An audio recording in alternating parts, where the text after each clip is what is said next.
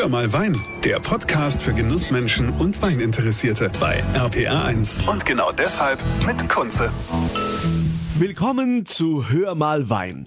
Heute sind wir in Rheinhessen unterwegs, im Weingut Gröhl, dort wo quasi schon die jüngere nächste Generation übernommen hat, nämlich die Franziska mit ihrem Bruder Johannes Gröhl.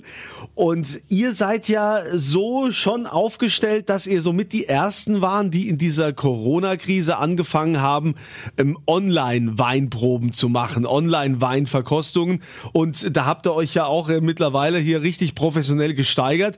Äh, wie war das denn? Wie habt ihr euch denn daran getastet? Also das muss man ja erstmal, vielleicht auch für viele andere Winzer ist das interessant, wie man denn überhaupt äh, auf die Idee gekommen ist oder wie man das auch den Eltern letztendlich äh, erklärt hat. Hört mal, wir machen jetzt, wir verkaufen jetzt Wein online. Ähm, da werden die auch gesagt haben, ja, funktioniert das überhaupt? Also wie waren da so eure Erfahrungen? Ja, also wir waren da, glaube ich, recht schnell mit dabei bei diesem ganzen äh, Trend Online-Weinproben, denn unsere erste Online-Weinprobe haben wir wirklich letztes Jahr vor Ostern veranstaltet. Also wirklich, es ging gerade los mit dem Lockdown und wir haben nur gedacht, Scheiße, was machen wir jetzt? ähm, und da kam wirklich schnell die Idee, man könnte ja auch ähm, einfach die Weinprobe online machen. Jeder kann zu Hause zuschauen, jeder kann zu Hause die Weine mitprobieren und man hat trotzdem so ein Gemeinschaftsgefühl, obwohl man voneinander entfernt sitzt. Und ähm, ja, da haben wir es wirklich auch einfach ausprobiert. Wir haben gesagt, wir machen das jetzt einfach mal, haben das Handy in die Hand genommen, haben äh, einen Livestream auf äh, Instagram und Facebook ähm, äh, gemacht und es kam auch sofort gut an, sodass wir gesagt haben, ja, da können wir ja uns auch noch weiter reinarbeiten, noch mehr in das ganze Thema reinarbeiten und ähm, sind jetzt heute auch ein bisschen weiter mit der Technik, sind ein bisschen ausgestatteter, haben Mikrofone und richtige Kameras und Lichter und äh, machen das Ganze über YouTube und es kommt immer noch gut an und die Leute finden es auch wirklich sehr spannend und ein tolles Format. Wenn ihr jetzt mal so äh, zurückblickt, können denn diese Online-Weinprobenformate, können die eigentlich das, das auffangen, was man jetzt quasi an Privatleute im Geschäft, was man da verkauft, den, den Umsatz, kann das das auffangen, was man sonst vor Corona für ein Geschäft hatte? Ich meine, die Gastronomie, die ist ja, ist ja weg. Ja, das ist äh, sehr schade. Also ich würde jetzt nicht mal sagen, dass irgendwie Privatleute oder den Fachhandel so ein bisschen auffangen muss. Es ist hauptsächlich die Gastronomie, die weggebrochen ist. Äh, und natürlich die Fachhände, die auch wieder an die Gastronomie beliefern. Äh, von der Seite her. Und äh, grundsätzlich finde ich es halt sehr, sehr schade, dass man halt einfach nicht mehr essen gehen kann. Also dieses ganze Gefühl fehlt da erstmal. Ähm, aber ja klar, so Online-Weinproben, ich glaube, bei uns kommen die dann auch sehr gut an insgesamt. Ähm, ich glaube, wir haben jetzt im Durchschnitt 250 Zuschauer immer sowas. Ja, also Accounts. Die äh, Leute da hinten genau. dran sitzen, weiß man ja nie so wirklich. Hoffentlich Corona-konform, die Haushalte. Natürlich, immer nur Corona-konform. Und ähm, ja, es sind so 250 Accounts, die da immer zuschauen. Und das ist natürlich, wenn man überlegt, man, wir haben irgendwie so mit 100 angefangen, so im Schnitt. Äh, und wie viel Zuwachs da doch dann gekommen ist, äh, begeistert natürlich uns selbst auch, weil man dann einfach denkt, okay, da hat man was richtig gemacht. Aber trotzdem würde ich mal gerne wieder selbst auch essen gehen. ja, gut, wem sagt ihr das? Ja, also mir fehlt das total. Ich bin ja ein leidenschaftlicher äh, Gastronomie. Äh, ja, jetzt klingelt hier ein Handy. Warum das laut klingelt, versteht auch keiner. Naja, also ähm, Gastronomiegänger, ich liebe das ja und äh, leider, ähm, ja, das ist zurzeit alles eingeschränkt und klar gibt's ja auch viele Angebote, dass man sich was nach Hause holen kann, aber das ist halt einfach nicht dasselbe, weil den Dreck hast du trotzdem daheim, ne? Und, aber ähm, ist das so, dass die Leute mittlerweile mehr Wein bestellen bei euch als noch vor Corona? Kann man das so sagen? Also ich glaube, es ist eher so, dass die Leute zu Hause oder generell gleich viel Wein trinken. Davor war es dann vielleicht noch öfter in Restaurants, in Bars, wo ähm, der Wein dann sehr genossen wurde. Der Konsum bleibt, der wurde einfach nur nach Hause verlagert. Ist so unsere Einschätzung dazu. Ja. Ja, habt ihr, was ist denn, was ist denn so die Schwierigkeit oder gibt es irgendwelche Hürden bei so einer Online-Weinverkostung? Weil man hat ja, ja nicht wirklich den direkten Kontakt, oder? Wie, wie macht ihr das? Zieht ihr einfach euer Programm durch, oder? nee, also ich fand die größte Hürde war, sich halt dann einfach, einfach, einfach mal hinzusetzen, in so eine leere Kamera zu reden, weil Äh, ich genieße es halt auch sehr, wenn man halt irgendwo eine Präsentation hat, dann kriegt man direktes Feedback von den Leuten. Also man sieht direkt an der Mimik oder sonst was, okay, sie finden es jetzt gut, was du erzählst oder schlecht. Und bei dem Online, wir sehen unsere Teilnehmer nicht. Äh, wir sehen nur den Chat so ein bisschen und den sehen wir nicht mal, den kriegen wir nicht vorgelesen. Und äh, also wir haben gar kein Gefühl, wie es jetzt rüberkommt. Aber wir haben einfach unser Ding durchgezogen. Und da unsere Kunden stellen auch, oder auch die Leute, die mitmachen, äh, auch vielleicht auch ganz neu mitmachen, die dürfen ja auch immer Fragen in den Chat stellen. Und äh, man merkt immer, am Anfang sind die Leute so ein bisschen verhalten äh, und irgendwann öffnen die sich dann so, ah, dann wird losgetippt und stellen wie viele Fragen in den Chat. Und dann wird es wirklich so ein bisschen interaktiv, also dann wird es auch echt lebendig. Äh, und dann auch gar, wird es ja auch kein monotoner Vortrag irgendwie. Ja? Also das, wir versuchen da schon die Kunden einzubinden. Also, ja, und auch es ist ganz lustig, wie die ganzen Leute auch immer untereinander dann schreiben. Also die haben dann so ihre eigenen Thematiken auch in dem Chat und diskutieren über Gott und die Welt und ähm, wir bekommen dann ab und zu eine Frage gestellt und es ist dann wirklich auch was ganz Lebendiges, was da ähm, nach den ersten oder zweiten Weinglas äh, draus wird. Und ab und zu werde ich auch noch versteigert. Also, du, du wirst äh, versteigert. Ja, das ist so das Ebay für Johannes Kröll. ja. Äh, also falls jemand mich ersteigern will, gerne und uns einen Online-Wein proben. Ja, äh, also kommen wir doch mal jetzt in den Weinberg äh, zu, zu euch. Wie ist da, also ihr seid in Weilonsheim in Rheinhessen. Ihr ähm, habt 25 Hektar so rum oder, oder noch mehr? Ja, doch, so 25 Hektar rum ist richtig. Ja. Und äh, wie ist denn da aktuell die Lage? Also ich meine, alle sagen ja, dass der Klimawandel da ist, dass dieser April eigentlich auch der kälteste ist bisher. Und wenn man jetzt mal so guckt, den Rhein entlang, ich war jetzt viel mit der Familie spazieren, da ist ja so, so die Seitenarme, die sind ja richtig ausgetrocknet. Äh, merkt man das auch im Weinberg, dass da Wasser fehlt? Ja. ja, klar, also Klimawandel ist ja seit jetzt drei, vier Jahren, also schon seit 20 Jahren eigentlich, weiß man, oder 40 Jahren bald, weiß man, dass es ja stattfindet. Aber ich glaube, die richtigen Ausmaße, die bekommen wir erst in den letzten ja, vier bis fünf Jahren mit. Ähm, dass wir einfach so sehr trockene Perioden hatten. Ich meine, gucken wir ein Vierteljahr zurück, ist der, Wein über, äh, der Rhein übergelaufen.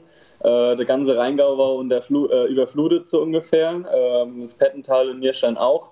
Äh, Gerade die unteren Ebenen. Und äh, jetzt trocknet der Rhein schon wieder aus. Also äh, wir haben riesige Schwankungen drin, auch wenn wir dieses Jahr durch einen kühlen April ein bisschen später sind. Trotzdem sind wir im langen Mittel, sind wir immer noch, äh, noch nicht zu, äh, zu spät. Ja? Also ähm, wir sind einfach nur später wie die letzten zwei bis drei Jahre. Aber das ist halt für uns sehr gut. Ähm, das macht Hoffnung auf wieder einen sehr, sehr guten Jahrgang, dass wir einfach ein bisschen später ins Jahr kommen, dass wir eine längere Aus Ausreife haben. Aber ja, Klimawandel ist ein großes Thema und da müssen wir, glaube ich, auch jetzt auch anfangen, mit der Natur ein bisschen zusammenzuarbeiten, ja, nicht gegen Natur. Ja, müsst ihr denn und, zurzeit aktuell viel wässern im Weinberg? Ja, noch nicht. Also die Reben fangen ja jetzt gerade erst an zu wachsen. Ähm, viele sind noch in, kommen gerade erst raus. Man sieht so die ersten grünen Blätter äh, in den einzelnen Lagen, die doch dann ein bisschen wärmer sind, gerade vorne in Nierstein und Oppenheim.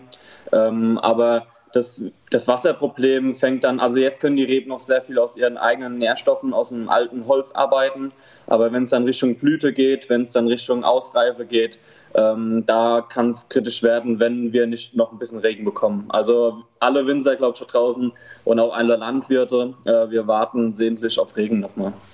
Kommen wir mal zu euren Lagen, die ihr bewirtschaftet. Ihr habt ja auch äh, die berühmte Niersteiner Hölle. Ihr habt den berühmten roten Hang. Da ist ja diese rote Erde, wenn man da Nierstein entlang fährt Richtung Richtung Oppenheim ähm, in Rheinhessen. Was heißt das eigentlich dieser dieser rote Hang? Was was macht diese rote Erde? Was macht den Wein da so besonders? Ja, also ich glaube, der rote Hang ist einmalig in Deutschland und in der ganzen Welt. Äh, ist ja mit die berühmteste Riesling-Lage, einfach wegen dem roten Tonsandstein, der sehr ähnelt oder Schiefer sehr ähnelt. Und der hat ja auch die ähnlichen Eigenschaften. Also der kann sehr gut Wärme speichern und äh, speichert aber umso schlechter Wasser. Äh, ist natürlich da auch nochmal mit dem Klimawandel ein ganz großes Problem, dass er sehr schlecht Wasser speichert. Trotzdem entstehen da sehr, sehr gute Rieslinge oder die besten der Welt sogar, weil wir sehr kräutrische Rieslinge produzieren können. Ähm, wenn wir jetzt nach Oppenheim schauen, da haben wir Kalkstein. Ähm, das sind wesentlich fruchtigere oder gelbfruchtigere Riesling. Äh, in Oppen, äh, Nierstein im Roten Hang sind sehr karge, kräutrische, ähm, fast schon teeartige Rieslinge, die da entstehen, mit sehr viel Salz hinten raus. Also wenn man da so einen Schluck nimmt, das lässt den Mund richtig schmatzen. wirklich pure Mineralität in diesen Weinen. Genau, ja. Äh, und die Weine, wie habt ihr euch jetzt quasi im Betrieb da etabliert? Ich meine, es war ja auch anfangs nicht klar, ob ihr wirklich da in den elterlichen Betrieb gehen wollt. Das kam ja also recht spontan da, die Entscheidung jetzt doch irgendwie da, da mitzumachen. Da hat sich wahrscheinlich die Mama und der Papa sehr gefreut. Jetzt ähm, habt ihr ja auch euren eigenen äh, Stil entwickelt, Weine zu machen. Was macht ihr da anders oder was bringt ihr mit in den Betrieb, was jetzt äh, die Eltern so noch nicht gemacht haben? Ja, ähm, ich glaube, wir sind einfach ein jung, junges Team irgendwie. Äh, meine Schwester und ich, wir zusammen. Ähm, aber vielleicht willst du zuerst erzählen, wie du dazu kamst, überhaupt hier einzusteigen. Äh, und dann gehen wir mal auf den Stil, was wir anders machen. Ein. Ja, gerne. Also wir bringen auf jeden Fall, würde ich sagen, junge, neue Ideen hier mit rein, ähm, die auch ja nicht immer direkt nur auf Zustimmung finden. Also natürlich ist es auch bei vier Meinungen, ähm, vier verschiedenen Köpfen nicht immer ganz so einfach, aber ich denke, wir kriegen das auf jeden Fall ganz gut hin, weil umso mehr Meinungen auch mit reinspielen, umso interaktiver und so lebendiger wird das Ganze auch. Und ich selbst ähm, ja, wusste am Anfang nicht so, in welche Richtung es geht. Ich war nach dem Abi auch erstmal im Ausland, war in Irland, also Per-Mädchen, und habe ähm, festgestellt, so ohne Weinberge, ohne Wein, was es in Irland nicht so gibt, ist nicht so meins und habe dann einfach beschlossen, ich studiere internationale Weinwirtschaft in Geisenheim, habe da 2019 dann meinen Bachelorabschluss gemacht, habe noch ein paar Erfahrungen in anderen Betrieben gesammelt und bin dann jetzt auch ähm, seit einem halben Jahr äh, komplett hier ins Weingut mit eingestiegen. Genau, und bei mir war es gewissermaßen ähnlich. Äh, ich wusste auch lange nicht, bis ich irgendwie so 14, 15 war, was ich später mal machen will. Äh, dann hat das natürlich auf den ganzen Weinfesten so ein bisschen angefangen. Man hat da mal eine Schorle getrunken, da hat man mal einen Schluck Wein getrunken und äh, da hat man gemerkt, oh, das Thema Wein, das macht doch irgendwie ein bisschen Spaß, auch wenn es jetzt nur durch einen Genuss war oder Konsum erstmal. Und dann irgendwann kam halt die Frage, ja, warum machst du eigentlich nicht weiter? Also ich meine, äh, Trinken hat mir dann immer schon Spaß gemacht und hat man halt angefangen, äh, da mitzuarbeiten, äh, in den Weinberg zu gehen, im Keller mitzuarbeiten da hat man gemerkt, oh, ist gar nicht so schlimm, eigentlich gibt es schlimmere Jobs. Und das ist ja eine sehr vielseitige Arbeit auch, gerade im Weinberg und im Keller, weil man macht ja jeden Monat oder jede Woche macht man was anderes, weil man arbeitet ja mit der Natur, die Natur ändert, verändert sich jede Woche, jede, jeden Monat und dann hat man ganz andere Anforderungen, hat ganz andere Aufgaben. Also das hat mir eigentlich sehr gut gefallen. War dann beim Weingut Rings, äh, Philipp Kuhn und Matthias Knebel in der Ausbildung und bin momentan auch in Geisenheim am Studieren. Und ich glaube aber, was wir anders machen wollen zusammen, ähm, ist, glaube ich, erstmal gar nicht so viel auf den ersten Augenblick, weil ich glaube, unsere Eltern machen schon immer sehr, sehr gute Weine, schon sehr, sehr lange. Ähm, so bist ja auch du zu uns gekommen. das, das stimmt. Äh, ich äh, habe hab quasi auch hier die, eure Eltern mal kennengelernt und äh, auch da natürlich äh, äh, immer leckeren Wein getrunken. Und äh, vor allen Dingen, was, was mich bei eurem Weingut äh, immer so fasziniert hat, ist diese, diese Fülle, diese unheimliche, also ihr habt ja, ich weiß nicht wie viele Weine, ihr habt 50 Weine mal locker als äh, Position. Das ist, das ist ja Wahnsinn, also was ihr da alles für, für ein breites Spektrum bedient. Ja, ich kenne ja mittlerweile auch viele andere Jungwinzer, die sagen, ja, also das erste, was wir mal gemacht haben äh, zu Hause, war dann erstmal dieses breite Sortiment ein bisschen einzuschränken, um da mal äh, eine, eine klare Linie zu bekommen, weil das ist einfach viel zu viel, das alles zu managen. Ich weiß nicht, wie das bei euch jetzt ist. Ja, doch, auf jeden Fall. Also wir sind auch schon kräftig dabei, das Ganze ein bisschen zu erschlanken weil man hat doch seine Weine, die man äh, gerne selbst produziert, die Spaß machen beim Produzieren, die man selbst auch gerne trinkt. Und äh, die versucht man natürlich jetzt ein Augenmerk drauf zu legen. Und äh, auch wir, wir trinken beide sehr, sehr gern Riesling. Äh, das ist, glaube ich, unser Main-Part. Aber auch Spätburgunder, Weißburgunder und Chardonnay ist immer wieder mehr am Aufploppen, auch ein Grauburgunder oder ein Sauvignon Blanc. Ich glaube, das sind die Rebsorten, die uns wirklich begeistern. Und äh, weil die auch einfach in sich selbst so unterschiedlich sind. Also wenn man jetzt mal gerade an Riesling äh, festmachen. Äh, aus Riesling kann man ein Kabinett machen, man kann einen super trockenen Wein machen, äh, die besten trockenen Weine vielleicht der Welt. Ähm, und man kann einen Sekt draus machen, ja. Und was will man da noch mehr trinken? ja, aber wenn du gerade sagst hier Ka Kabinett, äh, das ist ja so seit zwei, drei Jahren ist es ja auch voll der, der Boom wieder geworden, dass man äh, Kabi-Weine gerne trinkt. Woher kommt das? Ja, ist doch super. Also ich meine, ich habe jetzt dieses Jahr auch ein Kabinett ausgebaut, äh, auch aus Nierstein vom Roten Hang. Und ja, für mich ist halt Kabinett ist so eine schöne Weinlimonade. Äh, ich sage es immer so schön, äh, sowas kann man ganz gut dienstags, mittags zum Mittagessen trinken, äh, wenn es irgendwie ein bisschen was Asiatisches gibt. Und danach kann man trotzdem super weiterarbeiten, weil es hat 8 Volumenprozent. Ja, danach äh, ist immer noch die Welt in Ordnung und es geht weiter. Ja, aber trotzdem hat man den Genuss erfahren. Ich meine, äh, gerade so das Frankophile so ein bisschen, was in Frankreich abgeht. Die trinken ja immer jeden Mittag gefühlt eine Flasche Wein. Ja? Die werden auch, die werden auch irgendwie gefühlt älter, ja, und die haben irgendwie weniger Krankheiten, ne? Aber genau. okay, äh, wir wollen ja hier trotzdem auch ne immer Genuss mit Vorsicht äh, predigen, gerade jetzt hier bei den Medien äh, müssen wir ja aufpassen. Wir wollen ja hier niemanden äh, zum Alkoholismus äh, bringen. Was mich jetzt mal interessiert und was wahrscheinlich auch für alle, die jetzt hier hören, interessant ist, äh, der Ausbau von einem trockenen Riesling und ein Kabinett auszubauen. Wie gehst du da vor? Was ist da der Unterschied? Ja, also erstmal ganz grob der Lesezeitpunkt. Äh, Kabinett wird relativ früh im Jahr gelesen, also zu Beginn der Ernte, ähm, weil ähm, der wird zum Beginn der Ernte gelesen äh, mit so ungefähr ja an die 80 plus minus 80 Grad Öchsel. Äh, dass wir am Ende wirklich diese 8 Volumenprozent auf dem Etikett stehen haben. Dass es wirklich sehr frisch und zugänglich ist, gerade so ein Sommerwein am Pool oder auch woanders, auch am Abend. Äh, es ist super schön zu trinken, ähm, ohne dass man jetzt nach einem ein Glas beschwipst ist. Ein trockener Wein, der braucht ein bisschen mehr Tiefe, der braucht ein bisschen mehr Tiefgang, weil er keine Süße hat als Komponente. Und der wird dann eher an die 90 Grad gelesen, 92 Grad. Und äh, das ist der maßgebliche Unterschied. Also erstmal so der Zuckergehalt, ähm, aber der Zuckergehalt beschreibt natürlich auch eine gewisse Reife.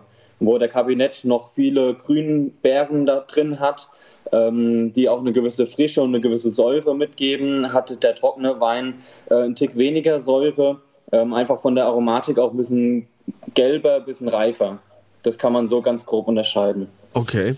Äh, es ist ja auch mal gut zu wissen. Also ich finde, äh, ich meine, äh, der, der Kabinettwein wird ja eigentlich nach wie vor hauptsächlich an der Mosel gerne angeboten. Mittlerweile ist das aber alles auch nach Rheinhessen und hier in die Pfalz rüber geschwappt. Alle machen jetzt diesen, diesen Trend damit und äh, ja, es, es macht Spaß. Also macht wie, ich hatte letztens, ähm, habe ich mit der, mit der Pfalzwein zusammen, haben wir irgendwie Wein am Dom gemacht und haben, unser Thema war Scholle Riesling, so eine Online-Verkostung.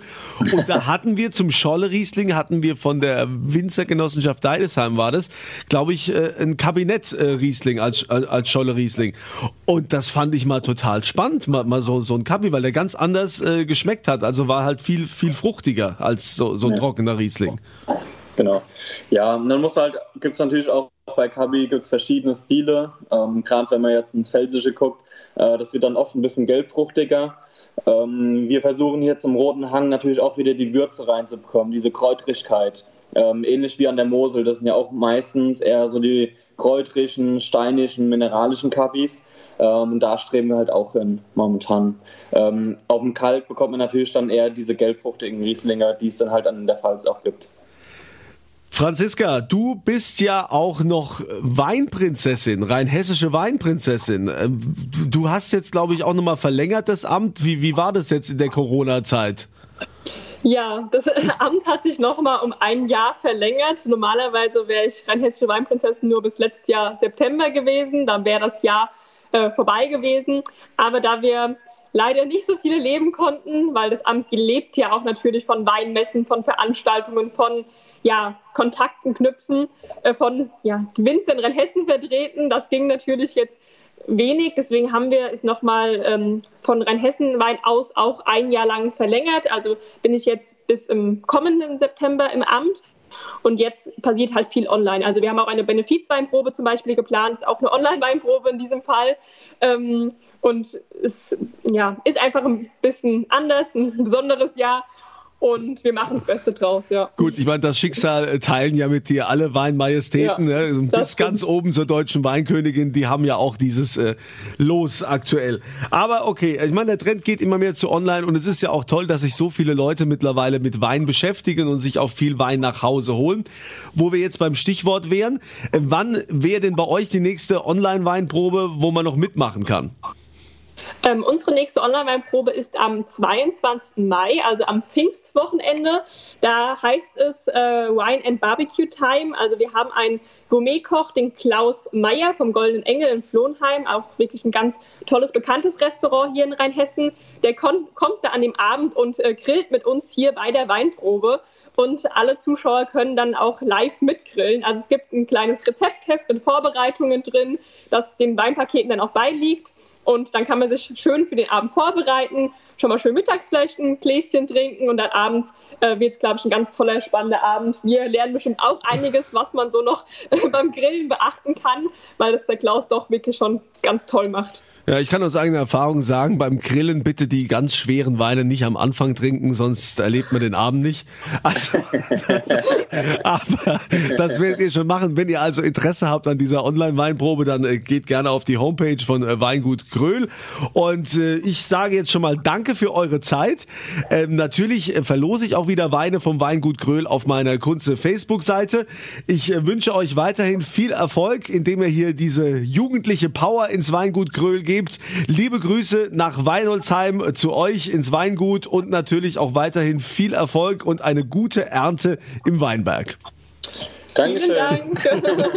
so, das Ganze haben wir natürlich wieder online gemacht. Äh, ihr wisst ja, ne, das haben wir jetzt mehr über, über Skype getan, weil wir dürfen ja wegen der Kontaktbeschränkungen das nicht so tun. Es sollte also die Soundqualität nicht in dem gewohnten Maße sein, wie ihr das gewohnt seid. Bitten wir da um Verzeihung, aber ich denke, das ist schon ganz ordentlich. Ich wünsche euch eine tolle Zeit und hoffe, ihr seid auch das nächste Mal wieder dabei und wünsche euch immer volle Gläser. Das war Hör mal Wein, der Podcast für Genussmenschen und Weininteressierte mit Kunze auf rpa1.de und überall, wo es Podcasts gibt.